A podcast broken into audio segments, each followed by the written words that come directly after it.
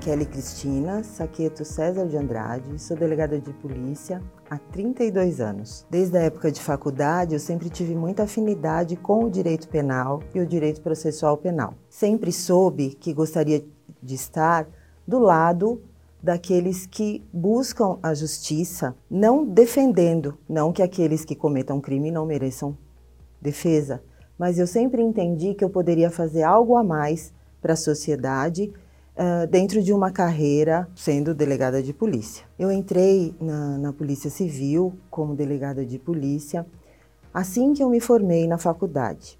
Eu tinha 24 anos, prestei o concurso, fui aprovada e diretamente fui trabalhar nos plantões do DECAP. Trabalhei numa delegacia no 57DP, no bairro da Moca, por 10 anos.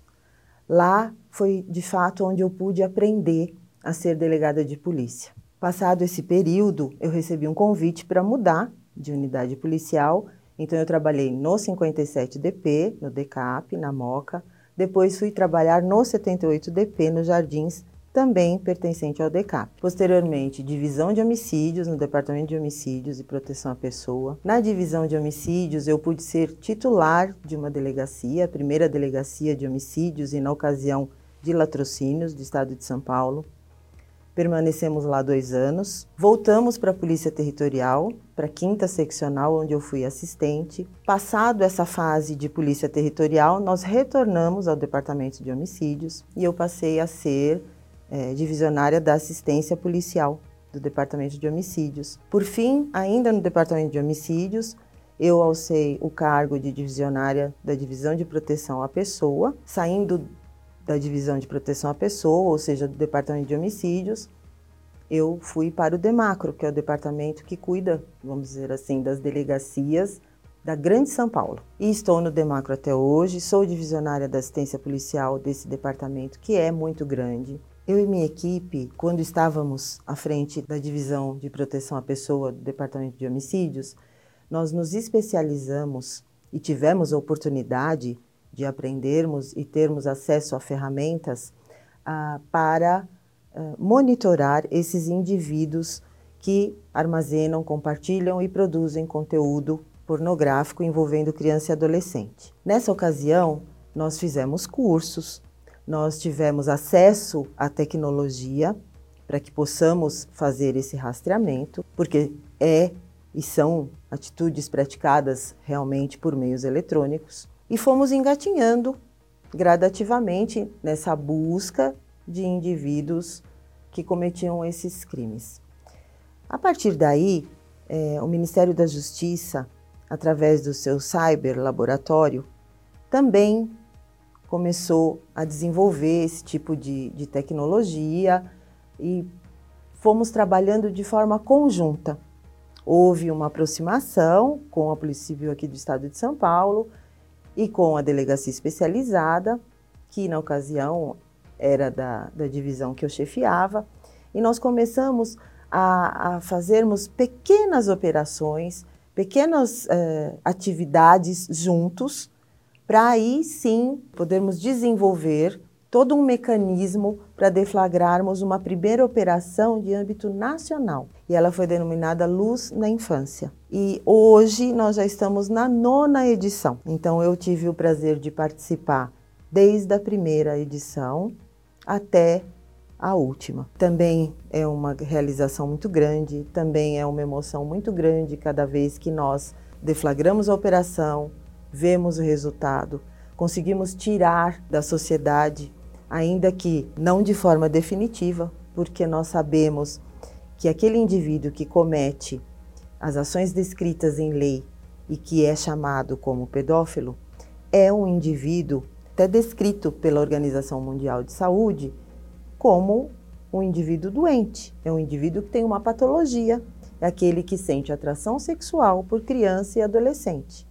Mas, independente disso, ele comete crime, ele tem consciência do que ele está fazendo e ele é punido na medida das suas atitudes e das suas ações. Então, nós temos que combater desde a pequena atitude, que é o armazenamento de imagens desse conteúdo, até grandes atitudes para que não se chegue nas maiores, que é o pior crime que possa existir dentro desse, desse cenário, que é o estupro de vulnerável. Também à frente da Divisão de Proteção à Pessoa, lá havia uma delegacia que cuidava dos crimes intitulados como os delitos de intolerância esportiva. Na verdade, com o advento da Copa do Mundo, uh, aqui no Brasil, essa delegacia foi criada. Hoje ela não está mais no Departamento de Homicídios, ela encontra-se no DOP, que é um outro departamento, mas atua da mesma forma. E essa delegacia, ela investigava, dentre outros crimes, todos os delitos descritos no Estatuto do Torcedor. Existe no Estatuto do Torcedor um delito que chama manipulação de resultado de jogo. Raro de se acontecer, raro de se apurar, raro de chegar ao conhecimento das autoridades, mas está descrito em lei, é um crime, temos que apurar. Na ocasião, o Ministério Público do Estado de São Paulo nos encaminhou uma denúncia mencionando que haviam alguns times da segunda divisão que possivelmente tinham seus dirigentes envolvidos para que manipulassem os jogos, ou seja, eles recebiam dinheiro, eram assediados por alguém para que o resultado do jogo fosse favorável para esse alguém. E esse alguém quem seria? Nós tínhamos que saber quem que tinha é, o interesse de que um time ou outro ganhasse ou perdesse. Inclusive, descobrimos posteriormente com a investigação que eles queriam, exigiam também não só perder e ganhar, eles exigiam o placar. E usando tecnologia, uh, meios da inteligência, que nós não podemos divulgar, obviamente, nós chegamos numa quadrilha que atuava na Malásia e que lá existem grupos de apostas. E na ocasião, esses grupos de apostas descobriram que poderiam lucrar muito se tivessem um braço aqui no país, que esse braço da quadrilha pudesse chegar aos diligentes para assediá-los a fazer parte dessa manipulação de resultado. Com isso, obviamente, com a, quadrilha que tinha essa casa de apostas lucrasse muito mais. E foi um trabalho árduo, foi um trabalho minucioso, porque nós tivemos que uh, partir dos dirigentes de alguns clubes, dessa denúncia que veio até de forma minuciosa, foi uma denúncia anônima encaminhada ao Ministério Público, que encaminhou à Polícia Civil, e dos dirigentes fazer o caminho contrário para chegarmos até o braço da quadrilha da Malásia. Na ocasião, nós cumprimos diversos mandados de busca e apreensão, inclusive mandados de prisão temporária para essas células de alguns estados, esses indivíduos que eram células dessa quadrilha. E no fim da história é que de fato ah, nós cumprimos esses mandados, nós encontramos materiais uh, relacionados a esse crime, nós conseguimos provar que ele de fato acontecia, nós conseguimos provar que essa quadrilha na Malásia existia. E aí, quando se trata de crime praticado em outro país, a gente acabou compartilhando essas informações com a Polícia Federal, na ocasião até mesmo com a Interpol, para que as coisas continuassem e eles pudessem ser punidos também no país em que eles atuavam, se naquele país essa, essa atitude fosse, essa ação fosse descrita como crime. Infelizmente, esse delito não tem uma pena muito alta, né? Atualmente eu não sei se esses indivíduos permaneceram presos ou por quanto tempo, porque nós encerramos o inquérito policial, encaminhamos ao Ministério Público e aí sim inicia-se um processo. Também na divisão de proteção à pessoa, nós tínhamos uma delegacia para apurar os delitos que envolviam o tráfico de pessoas. O tráfico de pessoas é aonde a pessoa de fato é aliciada para sair do seu estado de origem, vamos falar no âmbito nacional, para ou ser explorada sexualmente ou para ser explorada no seu trabalho. E é aí que entra o trabalho escravo, ou, como diz o Código Penal, a condição análoga à escravidão. É aquele indivíduo que trabalha, mas não tem os seus direitos trabalhistas garantidos. E pior, passa por situações vexatórias, passa por situações de violência, sendo mantido em cárcere privado, sendo mantido em situações eh, de, de, falta de higiene, eh, falta de, de estrutura para residir, porque muitos acabam residindo no local de trabalho, são explorados na sua mão de obra. Então, eles trabalham diuturnamente, sem descanso, sem alimentação, em condições de higiene precária. E o que, que nós vemos dentro dessa situação da condição análoga de escravo? Nós vemos indivíduos, geralmente de origem boliviana, peruana, explorado pelos próprios pares, aqueles que já vieram para o Brasil, que eventualmente foram também explorados e que acabam trazendo do seu país de origem pessoas conhecidas para que possam trabalhar para eles nessa situação ilegal de forma absurda.